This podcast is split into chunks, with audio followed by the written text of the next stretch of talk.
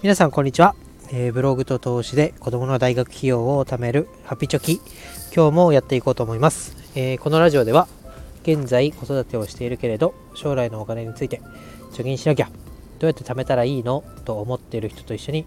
ハッピーな貯金で明るい未来を作るというコンセプトで、えー、やっていきたいと思います。15年後を楽にするために、えー、私が実践していること。や役に立つことを発信していきたいと思います、えー、お金で選択肢が狭まらないように今からコツコツ頑張りましょうということで、えー、今日もやっていきたいと思います。はい、えー、今日のテーマですがあの節税対策もうやってるよねということで話したいと思います、えー、もったいぶってすいません、えー、ふるさと納税のことですと。もう皆さん名前は聞いたことあるなと思ってあるなと思うんですけどやってない人急いでください。もう終わっちゃいますよ今年分ということで、えー、絶対やってくださいね。で、まあ、こんな押してますけど私も今年で3回目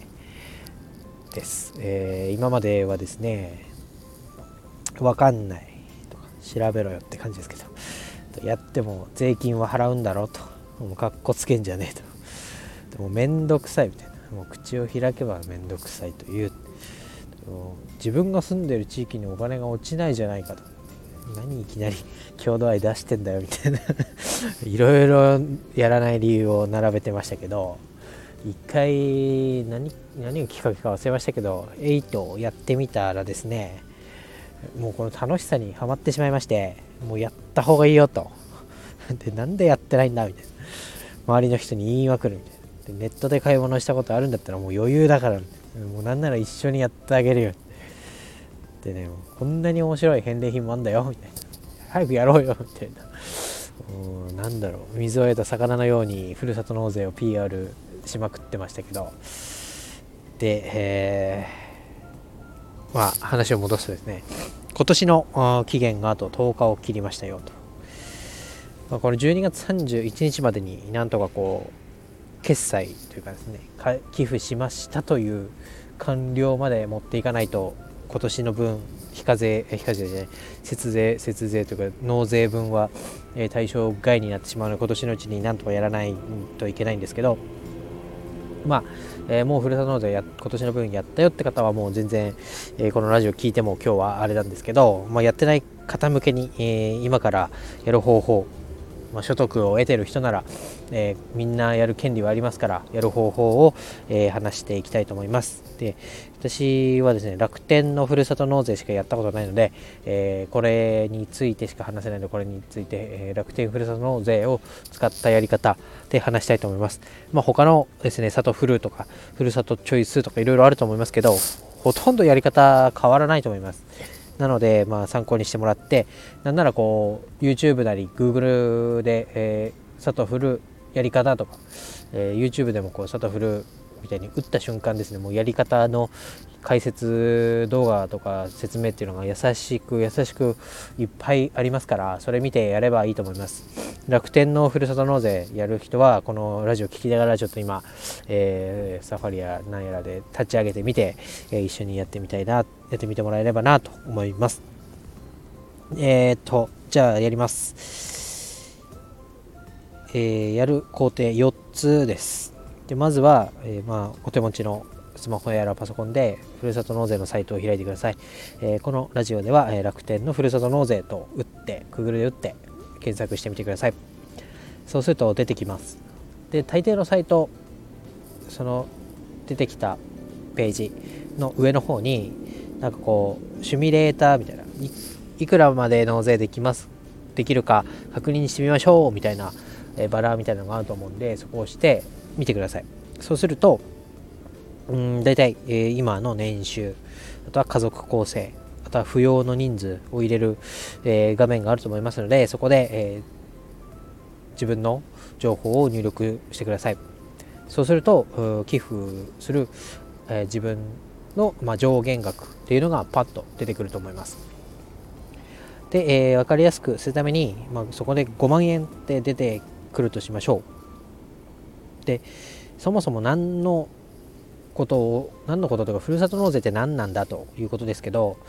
えー、そのふるさと納税で何か物をもらうということをもしやらなかったとしてもあなたが住んでいる地域にもうその5万円なら5万円っていうのは、えー、税金として納付されています。あ5万円は自分のものにはならずにその自分の住んでいる地域に税金として支払われてますと。で、えー、その5万円なら5万円を自分の地域に払うんですけどそれを住んでいる地域以外のところ応援したい地域にも払っていいよというのがふるさと納税の、まあ、ざっくり言うと制度になります。で、えー、住んでいない人から、えー、寄付をもらった自治体はあありがとうと。でお金をくれるんだったら私たちの自慢の、ね、野菜なり、えー、なんだ何があるかな。と工芸品とか、えー、なんだ工場があれば炊飯器や何やら掃除機やをあげるよと。って言ってそれが返礼品と呼ばれているものです。で、えー、その返礼品をまああげるとかそのなんだ納税の手続きのために、えー、2000円はもらっちゃうよと。負担金負担金というか手数料として2000円はもらうけど残りの、えー、金額の3割ぐらいの、えー、返礼品はお返ししますよっていうのが大雑把な制度です。で、えー、制度の説明が終わったところで、えー、この時期ですので、えー、100点は目指さないふるさと納税ということで、えやっていきたいと思います。もう5万円なら5万円って金額が出ました。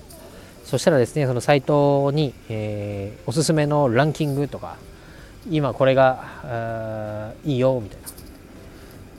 のとかが出てると思います、えー、または自分が今買いたいなと思ってるものとか年末食べたいなと思ってるものを何でもいいので調べてみましょう。で5万円以内のものをなんか一つ選んでみてください。まあ4万円のものとか。で、えー、まあ欲張らないでも一つの自治体で5万円をクリアできるもの5万円に近いものがあまあいいと思います、えー、で、えーと、楽天の場合はですねその商品ページ例えば牛肉 300g、300g 少ないか 3kg みたいなのが欲しいってなったとしたらですねその商品とこポンと押してもらって下の方にくるくるくるくるってやっていくと何やらこう数量を入れるような、えー部分っていうのがあると思います。そこにですねまあおそらく1位だと思うんですけど1個って入れたら、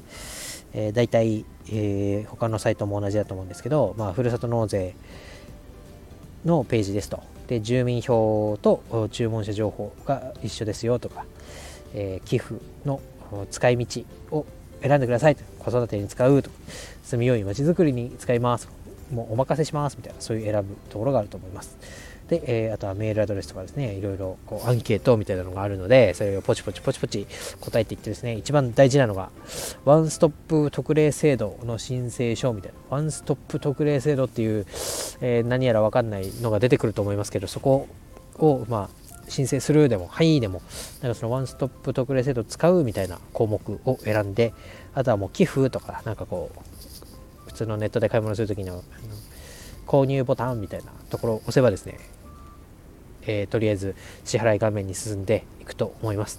でこの支払いもですねこの制度的に12月31日までに自治体の方にお金が振り込まれなきゃいけないという今年の分にはならないということで一番確実なのは、えー、クレジット決済でやってしまえばもうその場で決済が終わるんで一番安全だと思います。でもクレジットの情報入れてやっちゃってください。でもうこれでふるさと納税大部分は終了です。簡単ですよね。これをですね分かんねえとかめんどくせえとか住んでるところの 税金が少なくなるとか言ってやんなかった自分が、うん、バカだったなもっと早くから、えー、調べてやっとけばよかったなと思いましたけど、まあ、ここでもう大半は終わりです。終わりです。ただ、えー、今の時期からってなるとここからちょっと、えー、タイトになりますけど書類の送付をしなきゃいけません。その返礼品に申し込んだ自治体に対して、えー、自分の個人情報個人情報というか住民票だったり、えー、そのなんか自治体から送られてくる書類にこう、えー、なんか記入したりとかハンコをしたりするのかな？っていうのを、えー、返さなきゃいけません、えー、その期限がワンストップ特例制度とさっき言ったやつを利用するのであれば1月10日までにその自治体に届くように、えー、いろいろ書類を集めて記入をして送り返さなければいけませんと。でそのワンストップ特例制度って何だっていうのは後で調べてもらえばいいんですけど、えー、要はですね、えー、確定申告をしなくていいよという代わりに自治体がやってくれるよっていう制度です。まあ、税金を納めましたと言っても国に申請しなければ勝手になんだお金をあげたみたいな手続きをしたいけど国がやってることを知らないみたいになっちゃうと国じゃないか。地域のその市役所とか区役所の人がやってることを知らなければ、まあ、お金が勝手に抜かれちゃう引かれちゃうわけですね。今まで通り、まあ、それをまあしっかりと他の自治体に寄付しましたよっていう証明書みたいなものをまあ作ってもらうためにやらなきゃいけないと。で、えーまあ、そのワンストップ特例制度を使うのであれば1月の10日までにやらなきゃいけない。まあ、これを逃してもですね3月15日までに確定申告を自分でやればいいんですけど、まあ、それが私一回やりましたけど、えー、まあ初めてのことだし、えー、まあやること自体がちょっと億劫だなって思うんでそれをなんとか避けたいと。でワンストップ制度特例制度であれば、えー、多分住民票を一部もらってきてで、えー、自治体から送られてくる書類に記入名前とか住所とか記入して、えー、住民票と一緒に送り返すだけで OK ですのであんまりこう複数の自治体を選んでしまうとその書類待ちだったり書類が届かないってなって、えー、結果確定申告をしなきゃいけないっていう風になるかもしれないので今からやる人はとりあえず1つの自治体で、えー、マックスの寄付金額に近い商品を選んでやるのが無難かなと思います。なのでまああとは書類を用意しといてでその寄付したところ地域から書類が来たらすぐに送り返す。これで終了でございます。でもしですね100点のふるさと納税をやりたい。っていう人がいたら、えー、頑張ってください、まあ、限度額を調べる。っていうのは一緒です。でここは、えー、楽天の、えー、カードを持っている人に限りますけど12月25日までに欲しいものを決めといてください。で12月25日になったらですね0と5のつく日っていうのが ありますからそこに、えーえー、なんだエントリーをしてで楽天カードで決済をしてください。そうすると何がいいかというとまずは限度額いっぱいいっぱいまで、えー、やりましたからそのいっぱいいっぱいの返礼品がもらえるっていうのが一つ。でさっき、えー、その自治体の手数料として2000円は負担してねと言いましたけどこの2000円がですねなんとこのゼロのつく日で例えば5万円の寄付をした場合、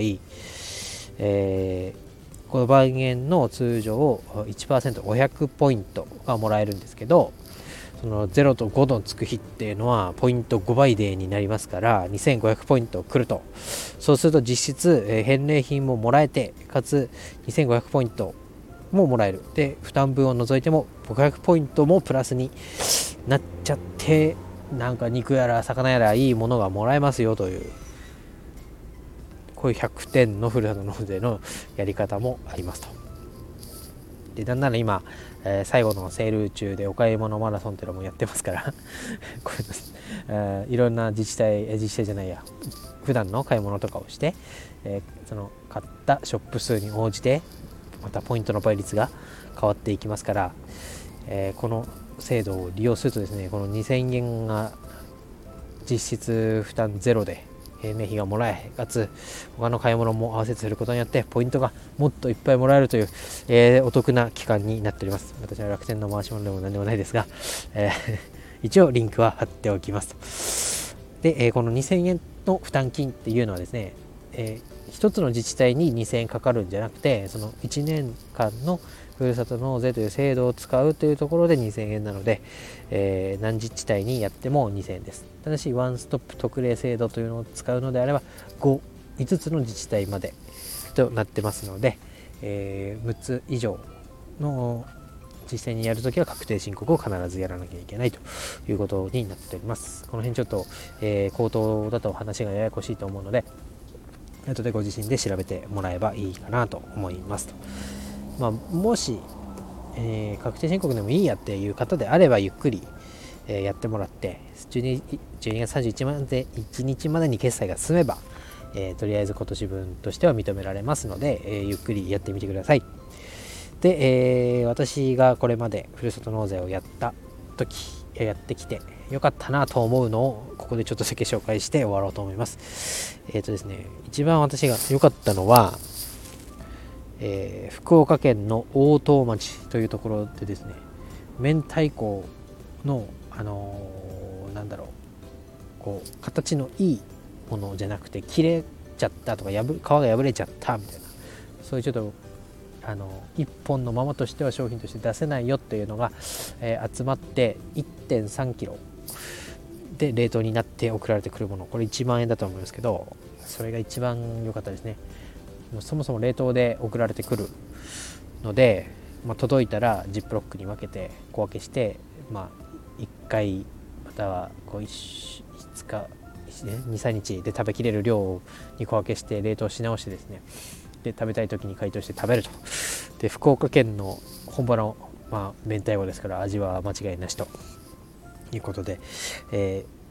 ー、おかずなんか一品欲しいなという時にこの明太子を食べるというので大変重宝しております。でなんそれとお供といってなんですけどお米がやっぱりいいですね、えー、まあ、重くてスーパーで買って持って帰ってくるのも面倒くさいというか重いですし、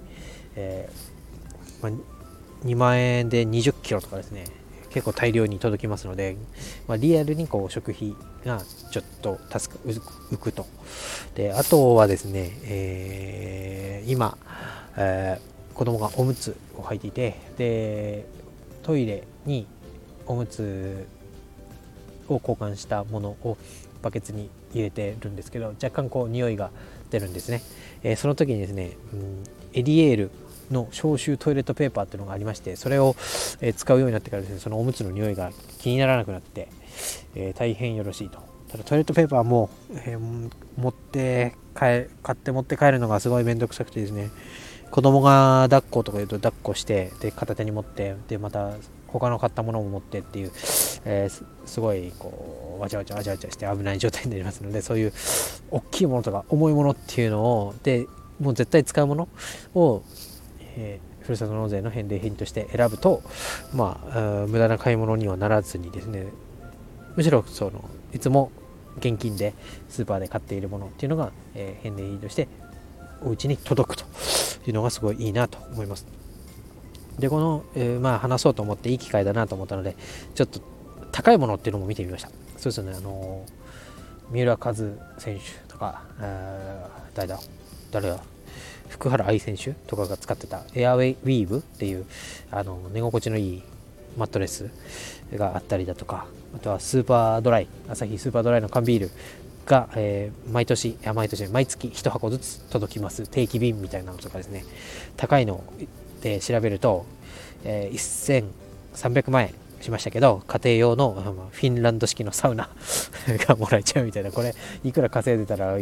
その上限額が1300万円になるのかなと思いますけど、まあ、こういうのもあるので、こんなのを見ているとですね、楽しくて楽しくて、またこう1月になった瞬間にですね、何を今年は頼もうかなっていうワクワクした気分でですね奥さんとも話して、えー、やってますということで是非、えー、まあ、このギリギリの時期ですので、まあ、今年は体験っていう意味も込めてなんか一つでも、えー、もらってみてやり方を覚えるっていうのもいいかなと思いますので今日は紹介しました。まとめれます。やってない人は絶対やってください。で楽天カード持ってる人は楽天のふるさと納税って調べてやってみてください。で、えー、自分の上限金額を調べて欲しいものをポチッとして、えー、住民票を取りに行ってで自治体からそのワンストップ特例制度という、えー、書類が届いたら、えー、速攻記入して送り返してください。11月10日までに届くようにやってください。間に合わなければ確定申告すればいいだけなので、まあ、そんなに深く考えずにやってくださいと。あとはもう返礼品が届くまでねワクワクして待ってもらうっていうのと、まあ、食べて美味しい使ってラッキーみたいないいものもらえたなっていうちょっとホクホクした気分で、えー、年末年始迎えてもらえればなと思いますので、えー、今日はふるさと納税についてお話をしました。今日は以上です。バイバイ。